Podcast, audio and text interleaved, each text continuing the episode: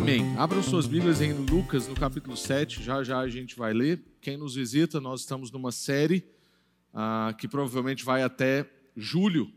É uma série chamada Encontros com Jesus e nós estamos conversando sobre praticamente todos os encontros que Jesus teve na narrativa do Evangelho de Lucas.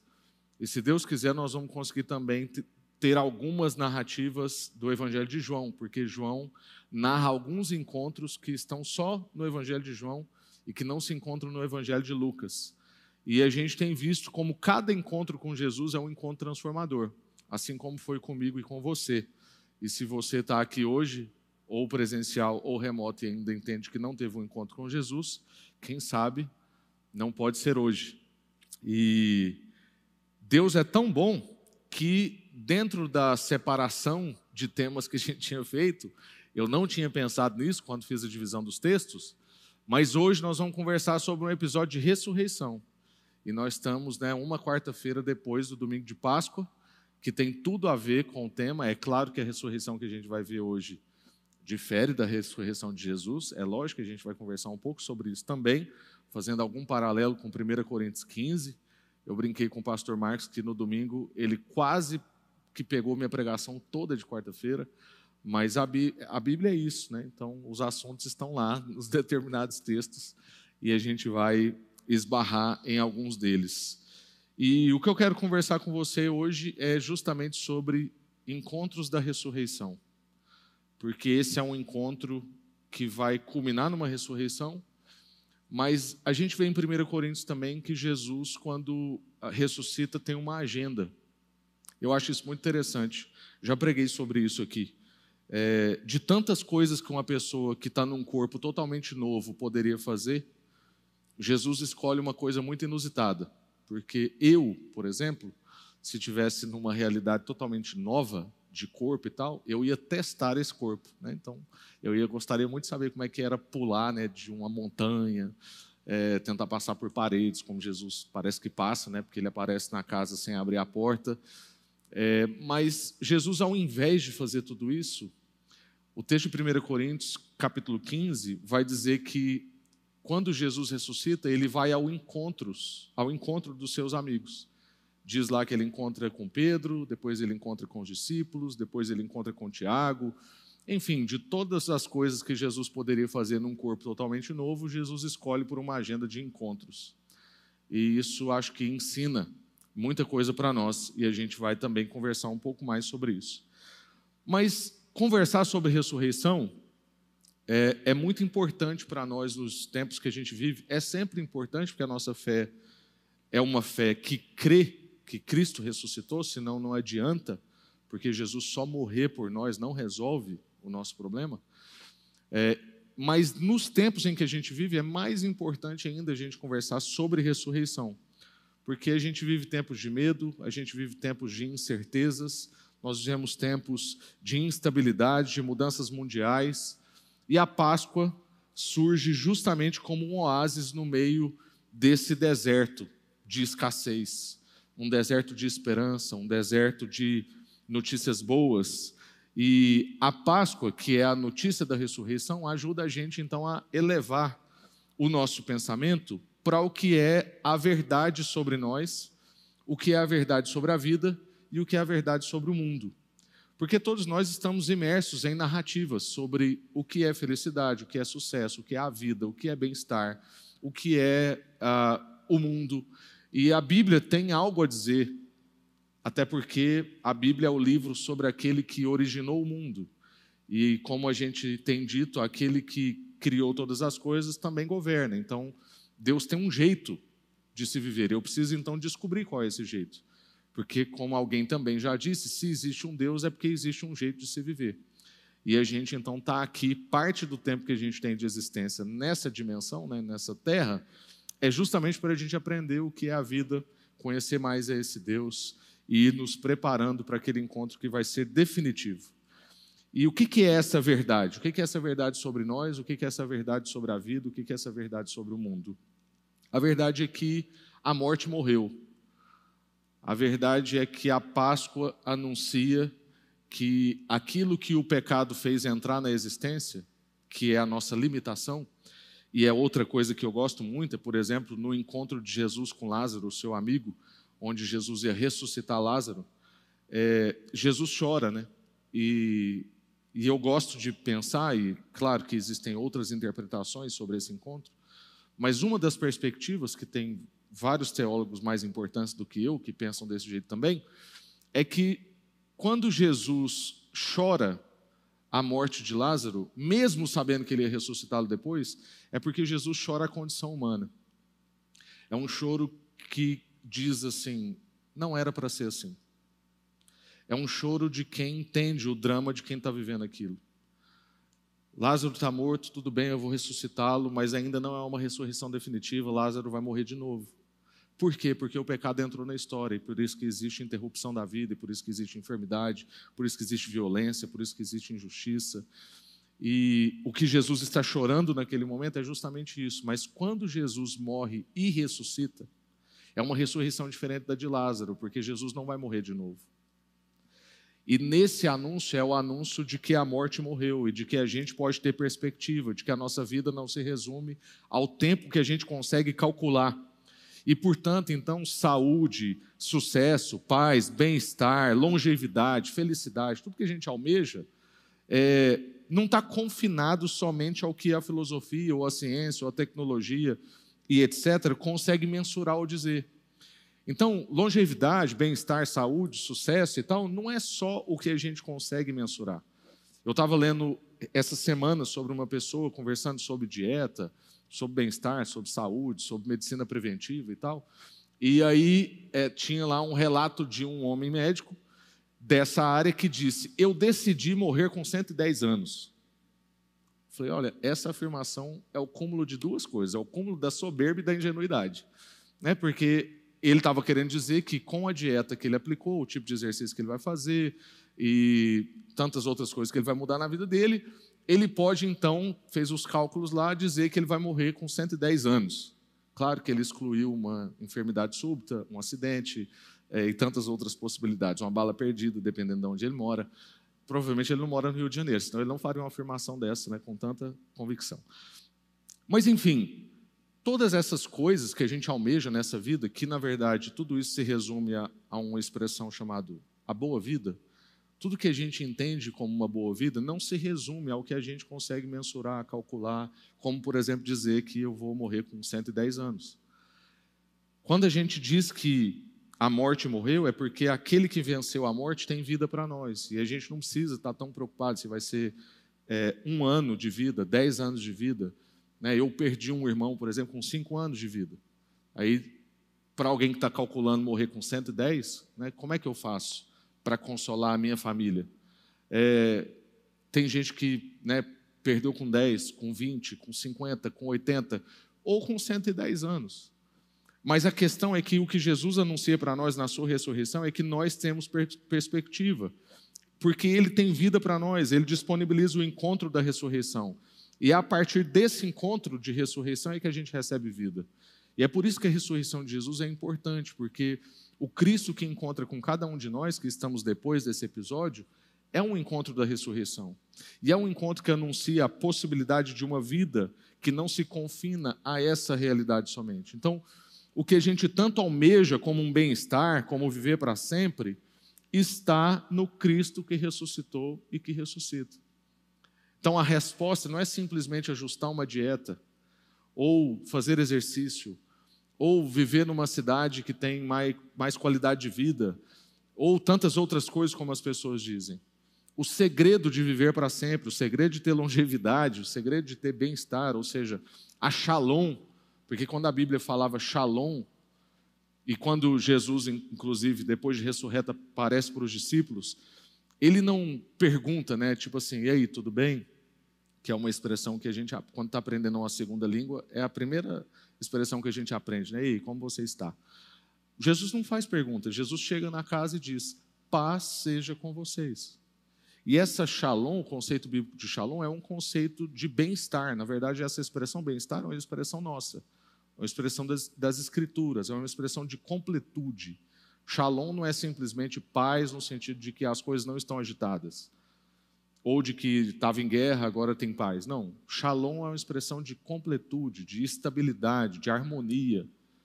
É isso que Jesus tem para nós. Então, quando a gente pensa sobre bem-estar ou viver para sempre, isso existe mesmo. Só que isso está em Cristo, no Cristo que ressuscitou e que ressuscita e que nos dá a garantia dessa ressurreição. Vamos ler o texto que eu disse, finalmente.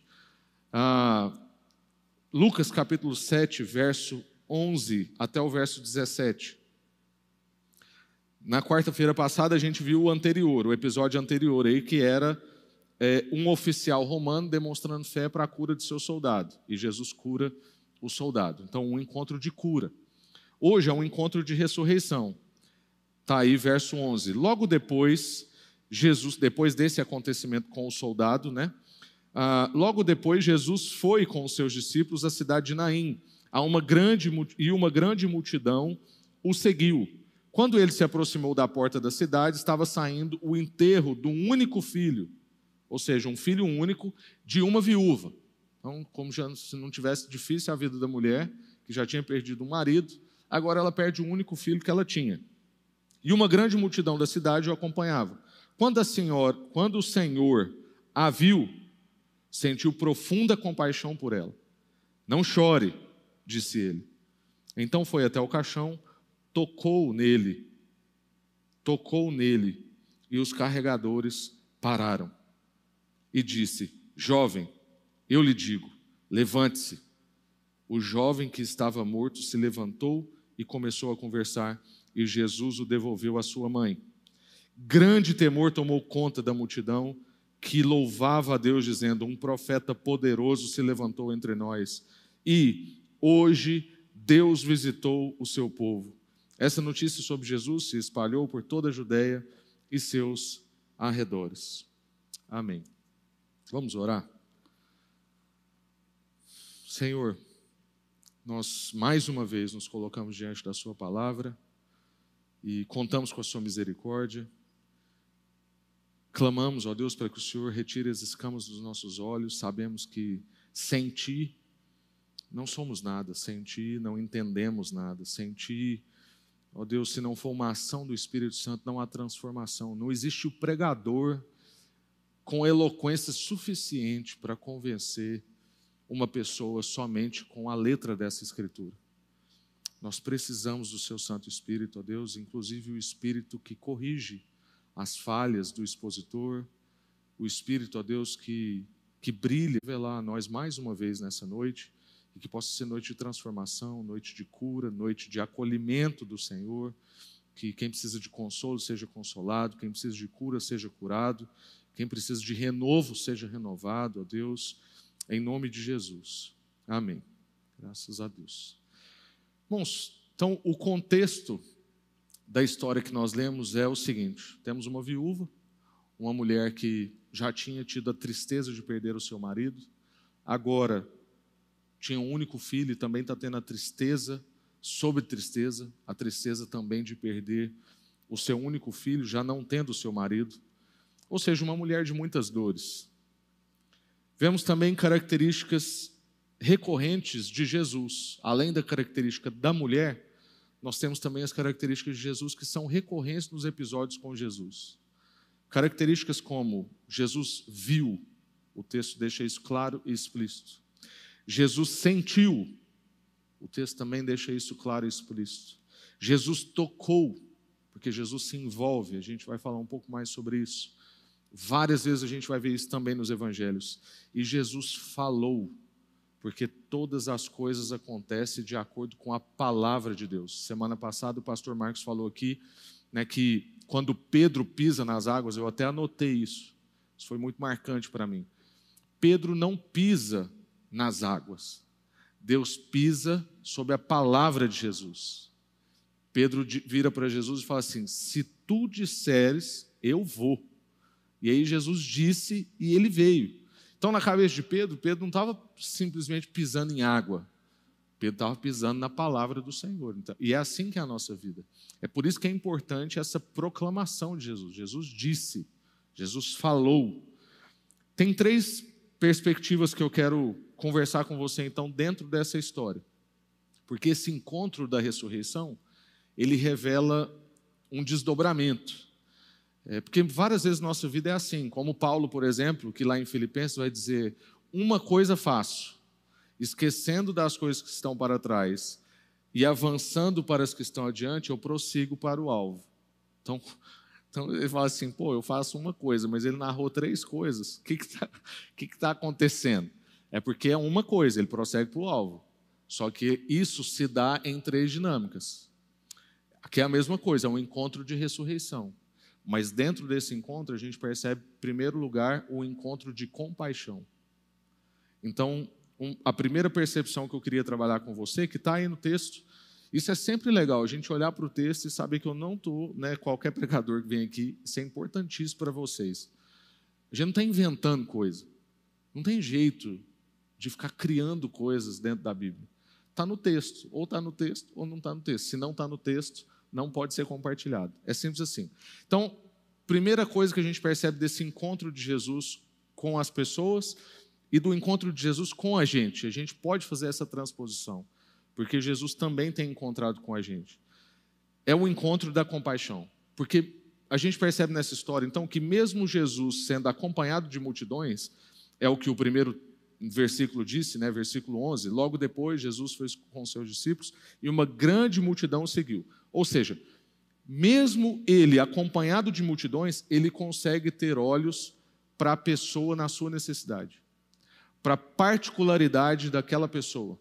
Ele consegue perceber os dramas daquele indivíduo.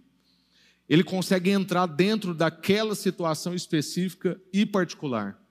O que, que isso ajuda a gente? Várias vezes eu converso com pessoas que falam assim, me contam uma narrativa e eu falo assim, e você tem orado sobre isso? Aí a pessoa fala assim, não, mas isso é ridículo. Eu vou ocupar Deus com essa situação. Eu falo assim, como assim ocupar Deus? Como se Deus fosse limitado como a gente. Ou pessoas que expressam assim, não, Deus está né, ocupado demais para a minha determinada necessidade. Ou eu já apresentei essa necessidade para o Senhor várias vezes, para que, que eu vou apresentar de novo? Ah, mas esse é um pecado recorrente na minha vida, eu não tenho mais lugar para trazer isso diante de Deus. Não, Deus não é assim. Porque o que Deus tem para nós são encontros da compaixão. Mesmo no meio de uma multidão de demanda, mesmo no meio de uma multidão de pessoas o seguindo, às vezes o pressionando, como a gente conhece o caso que a gente ainda vai chegar lá em Lucas, mas o caso da mulher hemorrágica. O texto diz que Jesus estava sendo pressionado pelas pessoas e a mulher toca no manto dele e ela é curada. E Jesus fala assim: Alguém tocou no meu manto, e os discípulos riem dele. Os discípulos falam assim: Senhor, tem uma multidão pressionando a gente. Você quer saber quem que encostou no seu manto? Todo mundo encostou no seu manto. Mas Jesus fala: alguém me tocou diferente, porque Jesus tem encontros de compaixão. Jesus vê a nossa particularidade, Jesus conhece a nossa necessidade, Jesus olha para os nossos dramas, para a nossa situação. Então a gente precisa corrigir esse falso paradigma de que Deus está ocupado demais para a minha necessidade. Porque não é isso que a gente vê na narrativa bíblica. Jesus sente a dor da pessoa, Jesus não é indiferente, Jesus não é insensível, Jesus não é alheio, Jesus não é ausente. Jesus está conosco, mesmo quando a gente acha que não cabe Ele. Se você tem o Espírito Santo, Jesus está com você. No chiqueiro, como é o caso da história do filho pródigo, Ele está com você. Aquela história que às vezes a gente fica legalista, de ó, oh, dependendo do lugar que você entra, você entra e o Espírito Santo fica de fora. Isso não existe. A gente pode ferir realmente o Espírito Santo, ferir no sentido assim, isso diz mais sobre nós do que sobre ele, porque o Espírito Santo não é mal resolvido e fica assim, ai meu Deus, agora esse lugar não tem nada a ver comigo. Não, o Senhor está nos resgatando. O Senhor entra nas nossas impurezas, ele entra nas nossas mazelas, ele entra em lugares onde a gente imagina que ele nunca entraria. E se tem um lugar que a gente imagina que ele nunca entraria, é porque a gente não deveria entrar ali. É mais sobre isso que quer dizer do que sobre o Espírito Santo. É porque não é para nós entrarmos lá. Ele entra lá para resgate. Mas se a gente tem uma sensação de que aquilo não combina, então é porque não é para nós entrarmos mas o Senhor não é alheio, não é ausente, não é indiferente. Vamos ler lá em 1 Coríntios capítulo 15. Eu não passei o texto aí para a projeção, desculpa. 1 Coríntios capítulo 15. Do verso 3 em diante. Eu lhes transmiti o que era mais importante e o que também me foi transmitido Cristo morreu por nossos pecados, como dizem as Escrituras, ele foi sepultado e ressuscitou no terceiro dia, como dizem as Escrituras, apareceu a Pedro, aí começa a agenda de encontros. Então ele morreu, foi sepultado, ressuscitou. Aí começou. Depois de ressurreto, ele tem uma agenda. A agenda dele é uma agenda de encontros. Verso 5: Apareceu a Pedro, mais tarde aos doze, depois disso apareceu a mais de 500 irmãos de uma só vez, a maioria dos quais ainda está viva, embora alguns já tenham adormecido. Então já foi três encontros. Verso 7. Mais tarde apareceu a Tiago, quarto encontro, e posteriormente a todos os apóstolos, quinto encontro. Por fim, apareceu também a mim, como se eu tivesse nascido fora do tempo. Sexto encontro. Jesus faz seis encontros da ressurreição. E esses encontros também são encontros da compaixão. Então, está dentro de uma perspectiva de compaixão ainda, de um Jesus que sente a dor das pessoas, que não é indiferente, que não é insensível, que não é alheio e que não é ausente. Porque o que o texto está dizendo para nós, vamos pegar três encontros. Jesus encontra com Pedro, com os discípulos e apareceu a mais de 500 irmãos. O que, que isso quer dizer? O encontro com Pedro não é um encontro com seu amigão, o grande apóstolo que ia ser fundador da igreja. Esse encontro com Pedro aqui é o encontro com a traição. Esse é o encontro com o Pedro traidor. O Pedro que o negou as três vezes que ele diria que seria negado. É um encontro de compaixão. Porque Jesus, ao invés, como a gente acabou de dizer, de ficar ressentido e dodói pela traição e pela negação e pelo abandono, Jesus sabe que Pedro precisa desse encontro mais do que Jesus. Não era Jesus que precisava desse encontro. Quem precisava desse encontro era Pedro, que estava morrendo em remorso, que não aguentava mais lidar com a culpa, que sabia que tinha errado. E isso diz para nós que nós podemos clamar ao Senhor quando a gente o nega de alguma forma, quando a gente o trai de alguma forma. Quando a gente acha que não é merecedor mais desse encontro com Jesus, Ele está disposto a um encontro com a gente, porque Jesus tem para nós também encontros da compaixão. Porque encontros da ressurreição também são encontros da compaixão. Porque Jesus é aquele que vê e é aquele que sente. São duas expressões que estão claras no texto de Lucas capítulo 7 que nós lemos. Ele viu aquela mulher e ele sentiu profunda compaixão por aquela situação. O encontro com Pedro, então, é um encontro com o traidor. E o encontro com os discípulos? O encontro com os discípulos é o encontro da omissão. É o encontro com 12 pessoas que se omitiram no momento mais difícil de Jesus. O texto bíblico vai dizer que, a exceção de João, só tinha as mulheres com ele. As mulheres são corajosas, né? Os homens pff, fugiram da raia. Jesus vai ao encontro de pessoas omissas, traidoras, medrosas, confusas. Então, quando a gente também estiver confuso, quando a gente estiver medroso, quando a gente for omisso numa situação que a gente não podia ser omisso, Jesus tem um encontro de compaixão para com a gente. A gente não precisa fugir da presença de Deus, porque a gente, numa determinada ocasião, foi omisso quando não poderia ser, foi medroso quando não deveria ser, ficou confuso quando não podia ficar confuso. O encontro com o Tiago, esse Tiago aqui, é o Tiago, irmão de Jesus. E a maioria dos, dos comentadores, né, ou comentaristas, comentaristas, né? Enfim, acho que as duas expressões estão certas. A maioria dos comentários bíblicos vão dizer que Tiago não cria que Jesus era o Messias. Totalmente compreensível. Pensa, Tiago cresceu junto com Jesus. Viu Jesus fazer suas necessidades, viu Jesus ficar cansado, viu Jesus dormir, não sei se ele roncava, talvez tinha desvio de septo, né? não sei e tal, enfim. Então, Tiago cresceu com Jesus, viu Maria dar uma disciplina nele, coisas desse tipo. Como é que ele olha para Jesus e fala assim: é o Messias, meu irmão? Como assim? Nós somos da mesma casa, da mesma família, nascemos da mesma mãe. O encontro com o Tiago não é um encontro com o seu irmãozão. Estou com saudade do Tiagão, meu irmão. Não. Esse aqui é o encontro da misericórdia. De alguém que cresceu com Jesus até a sua morte e nunca creu que Jesus era quem ele disse que ele era. Mas Jesus volta e encontra com esse incrédulo, encontra com esse cético, um encontro de misericórdia. Agora, uma coisa importante para nós é que quando Jesus tem esse encontro da ressurreição, que é um encontro de compaixão, ele nos envia para os nossos encontros. Porque o encontro da ressurreição é o encontro da vida, como a gente disse na introdução. Então não é um encontro só para eu olhar e falar assim: ah, Jesus vai encontrar comigo quando eu for um traidor, Jesus vai encontrar comigo quando eu for omisso, Jesus vai encontrar comigo quando eu for incrédulo, ou Jesus encontra comigo nas minhas dores, ele me vê, ele me percebe, ele não é indiferente. É isso tudo também, mas não é só isso. É que a partir do momento que ele encontra com a gente e nós somos então inspirados por aquela expiração de Jesus, porque o texto bíblico vai dizer que na cruz Jesus expirou.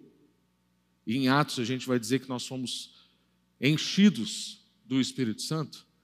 E depois diz que a gente deve sair, então, falando. Então agora nós somos os ministros que sopram. Esse encontro da ressurreição, que é o encontro de compaixão, é um encontro também de envio para encontros de compaixão. Então nós agora não temos mais o privilégio da preguiça com pessoas que nos traem, da indisposição com pessoas que foram omissas conosco em momentos que eram cruciais, talvez, ou de encontros com pessoas que são incrédulas ou céticas. Há um sonho que a gente repartiu, uma situação que a gente apresentou e essa pessoa nunca creu, e agora que a coisa virou, essa pessoa está acreditando, e aí a gente fica assim não, não acreditou em mim quando eu não tinha solução, aí agora que eu tenho solução, a pessoa acredita em mim, então eu vou deixar ela de lado. Depois que nós tivemos o um encontro da ressurreição, ou seja, o encontro do Jesus que marca encontro de compaixão conosco, nós somos convidados, e não só convidados, mas também exortados aos mesmos encontros. São encontros muito difíceis. Eu não estou falando como se fosse a coisa mais fácil do mundo mas porque nós temos o mesmo Espírito que habitava em Cristo, porque Jesus não seria o Cristo não fosse o Espírito que habitava nele. Mas porque nós temos o mesmo Espírito, nós também podemos, pelo poder do Espírito, ter encontros com traidores, encontros com omissos, encontros com incrédulos e céticos, encontros de perdão, encontros de compaixão. Outra coisa que fica claro no texto de Lucas capítulo 7, você pode voltar para lá para você, se você quiser acompanhar o versículo, é que esse encontro da ressurreição também é um encontro do toque. Então ele é um encontro de compaixão, mas ele também é um encontro que, que pega. Ele é um encontro que toca. Porque Jesus é aquele que toca onde ninguém toca. Jesus é aquele que não pensa em si, mas ele pensa no outro, como Paulo vai dizer em Filipenses: cada um não pensa somente no que é seu, mas também no que é dos outros. Também vai dizer em Filipenses capítulo 2 que Jesus, não tendo por usurpação ser igual a Deus, se esvaziou, desceu, viveu como nós. Porque Jesus é aquele que entrega, Jesus é aquele que vai onde ninguém vai. Foi assim com o leproso, que nós já vimos nessa série, e é assim também com o defunto. Eu não sei se você sabe, mas na tradição judaica não se podia tocar no defunto, porque você ficaria cerimonialmente impuro. E você teria que ser afastado de todo mundo, e você teria que ficar recluso, passar por uma cerimônia de purificação. Isso, isso é uma cerimônia cara, uma cerimônia isolada, e, enfim, envolve um tanto de questões. Mas Jesus se envolve. Ele não tem medo de ficar impuro, ele não tem medo de se contaminar, porque Jesus torna o impuro em puro. Jesus torna o impuro em puro. Jesus não tem medo de tocar na gente. Por isso que Jesus não tem crise de ir lá no chiqueiro. Uma imagem que você pode traduzir para N circunstâncias da sua vida. Jesus tinha o poder de comando. Isso é muito interessante, porque no episódio anterior, da quarta passada, a gente viu um oficial romano que disse: se o senhor der um comando, o meu soldado vai ficar bom. Jesus tinha poder de comando. Ele não precisava ter tocado no morto. Mas os encontros de Jesus são encontros de toque. Porque Jesus se envolve. Ele poderia ter somente dito algo. Ele poderia ter imposto as mãos, sem encostar. Passar um olhinho, impor as mãos. Mas ele quis tocar. Porque o envolvimento dele com a gente é completo. Jesus não tem receio de nós. Jesus não tem nojo da gente. Jesus não tem indiferença em relação a você. Jesus toca. Encontrar com Jesus é encontrar com esse toque que cura. É encontrar com um toque que traz vida a coisas que nós achávamos que não tinham solução. Isso é, isso é simplesmente lógico. Mortos, mortos estão mortos. Mortos não voltam à vida. Isso é uma questão de lógica, de ciência. Às vezes a gente acha que para aquele tempo era mais normal alguém acreditar numa ressurreição do que é para hoje. Não, sempre isso foi louco. Não existe ressurreição.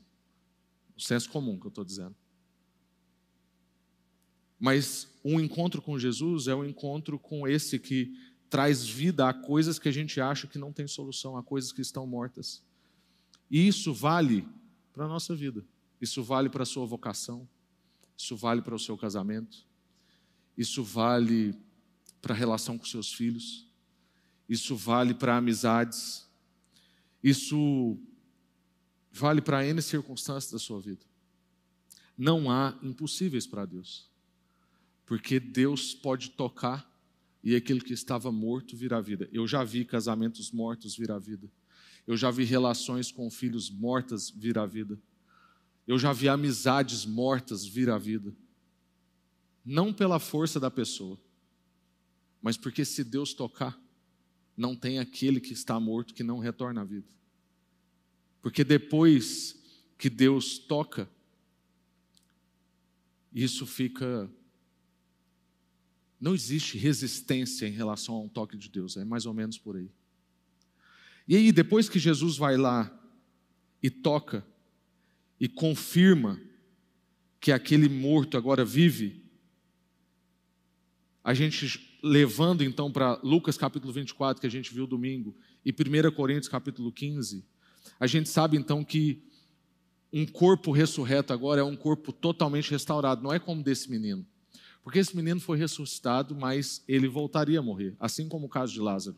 Assim como aqueles dois que foram ressuscitados também por Elias e por Eliseus, narrado em 1 Reis e o outro narrado em 2 Reis.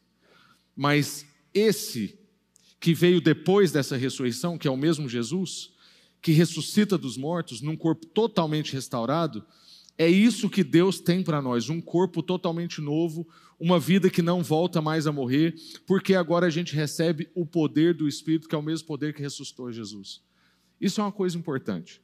Morto não faz nada. Então Jesus não se ressuscitou, que é uma coisa que geralmente a gente pensa.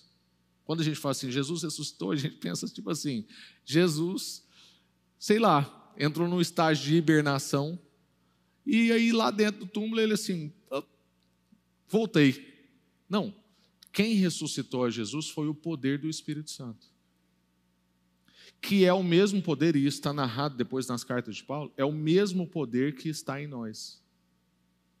É um poder que traz à luz o que era trevas é um poder que traz à vida o que estava morto. Até porque todos nós, antes de Jesus, estávamos mortos em nossos delitos e pecados. O que significa a ressurreição de Jesus é que os dois principais inimigos da humanidade morreram: o pecado e a morte. E agora, esse mesmo poder que ressuscitou Jesus é o mesmo poder que habita em nós, que é o Espírito Santo. E por fim, o encontro da ressurreição é o encontro da vida verdadeira. Ele é o encontro da compaixão. Ele é o encontro do toque. E ele é o encontro da verdadeira vida. No Evangelho de João, a gente vai ler que Jesus é o caminho, a verdade e a vida. O encontro com Jesus é um encontro com a vida de verdade. A morte não é definitiva diante da verdadeira vida. E por isso que o cristão é alguém que tem que viver livre do medo da morte, livre da ansiedade. Essa semana eu estava ali conversando entre pastores e a gente falando de uma pessoa que já está com seus 70 e poucos anos e foi diagnosticada com câncer e, enfim, é uma pessoa que a gente ama muito. Mas a gente estava conversando assim, né, como, como seria com a gente? Isso é, não tem jeito da gente prever, porque a gente não sabe como as nossas emoções vão ficar afetadas. Mas a verdade é que parece que ao longo dos anos o cristão foi perdendo a habilidade de morrer. Na época dos puritanos, por exemplo, existia toda uma teologia voltada para se morrer bem. Existe um livro que eu recomendo muito que chama Antes de Partir, e ele é de uma autora não conhecida, e por isso tanta gente às vezes não compra esse livro. Mas o que essa autora fez foi reunir artigos dos gênios. Então tem artigo do Calvino, do Piper, do Packer, do Tim Keller. Então o livro é uma, uma coletânea de artigos dessas pessoas a respeito da morte ou da despedida dessa vida, não só da morte, mas de pessoas que estão chegando ali. A verdade é que o nosso encontro com Jesus, então, é o encontro com a vida de verdade. Então, a morte não é definitiva diante dessa vida verdadeira. Isso tem que mudar a forma como a gente lida, então, com enfermidades, com a possibilidade da morte, com a perca de pessoas próximas a gente. E não que vai ficar fácil, é que vai mudar a perspectiva. É que a gente então pode viver isso com mais esperança, porque um encontro com Jesus é um encontro com a verdadeira vida. João, no capítulo 1, também vai dizer para nós que no princípio ele era o Verbo, ou seja, ele era a palavra. E Jesus fala, que é o que a gente viu em, aqui na história de Lucas 7, verso 14. Jesus então disse para o jovem, ele falou: Jovem, eu lhe digo, levante-se e quando Jesus fala, as coisas acontecem. Por isso que no princípio ele era o verbo, e todas as coisas foram feitas de acordo com a sua palavra. O que que Gênesis 1 narra? Que a terra era sem forma e vazia, mas aí Deus disse. Deus falou. Nós temos essa palavra. Como a gente viu em Efésios, há dois domingos atrás, foi eu que fiz essa exposição, inclusive, nós temos a palavra da verdade, que é o Evangelho. E quando a gente vive nessa palavra, nós temos vida. A vida no Evangelho é vida de verdade. O texto bíblico então vai dizer que depois de Jesus dizer, depois que Jesus falou, o jovem que estava morto se levantou e começou a conversar. E então se se expressaram sobre esse acontecimento. Com que expressão? O profeta é poderoso. Temos um profeta poderoso e outra expressão que o povo disse: Deus visitou ao seu povo. Aquele povo ainda não tinha uma revelação completa de quem Jesus era. Por isso que compara ele com o profeta, porque sabia que isso já tinha acontecido anos atrás, narrado em 1 Reis e 2 Reis, um pelo profeta Elias, outro pelo profeta Eliseu. E aí logo eles fizeram então essa comparação. Mas o que o texto bíblico continua dizendo para nós é que veio grande temor sobre a multidão e eles louvavam a Deus. Toda vez que as pessoas se depararem com uma verdadeira expressão de vida, elas vão ser levadas a louvar a Deus com tudo que elas têm, com grande temor, com uma grande admiração, com grande impacto. Jesus é essa palavra, toda vez que ele dá comando, as coisas voltam à vida. Ele deixou essa palavra entre nós, que chama-se Palavra da Verdade, o Evangelho. Isso é possível através do Espírito Santo. E quando a gente manifestar essa vida de verdade, o que as pessoas hoje buscam, como a gente disse na introdução, chamado bem-estar, chamado boa vida, chamado felicidade, chamado harmonia, toda vez que a gente expressar isso com encontros de compaixão, quando a gente expressar isso com encontros de toque, quando a gente expressar isso como uma pessoa que conhece uma vida de verdade, pessoas vão ser cheias de temor e vão louvar a Deus. Para concluir, o povo de Lucas 7, mesmo sem ter esse pleno entendimento, reconheceram poder em Jesus. Até essa ocasião, Jesus não ainda tinha sido ressuscitado dos mortos, como a gente vai ver, como a gente viu na frente em 1 Coríntios, no capítulo 15. Mas agora que Jesus ressuscitou dos mortos, o texto de, cap, de 1 Coríntios capítulo 15, lá depois do verso 20, que a gente não leu, vai dizer que ele é o primeiro fruto da colheita de todos os que adormeceram. Assim como todos morreram em Adão, todos nós vamos receber nova vida em Cristo. E a Páscoa que a gente hoje vai celebrar a ceia agora, é, já pode subir aqui o pessoal, inclusive, que for ah, conduzir a gente numa música. A Páscoa é a celebração de que nós vimos Cristo ressuscitado. Nós cremos e nós confiamos. Essa é a nossa fé. A nossa fé não está na nossa devoção. A gente não confia na nossa capacidade de ser devoto. A gente não confia é, na nossa moral, nós não confiamos no nosso bom comportamento, a gente não confia na nossa capacidade, nós confiamos no que Cristo fez. Nós confiamos em quem Cristo é, e a gente se apoia nisso. E a gente crê então que novos céus e nova terra nos aguardam. É nisso que a gente confia. Se a gente confia só que a gente vai ter uma vida um pouco mais fácil aqui, que a gente vai ter um pouco mais de dinheiro aqui, que a gente vai ter um pouco mais de saúde aqui, que a gente vai ter um pouco mais de visibilidade aqui, que a gente vai poder alcançar aquela casa, aquele carro, aquele padrão, aquela amizade, é pouco.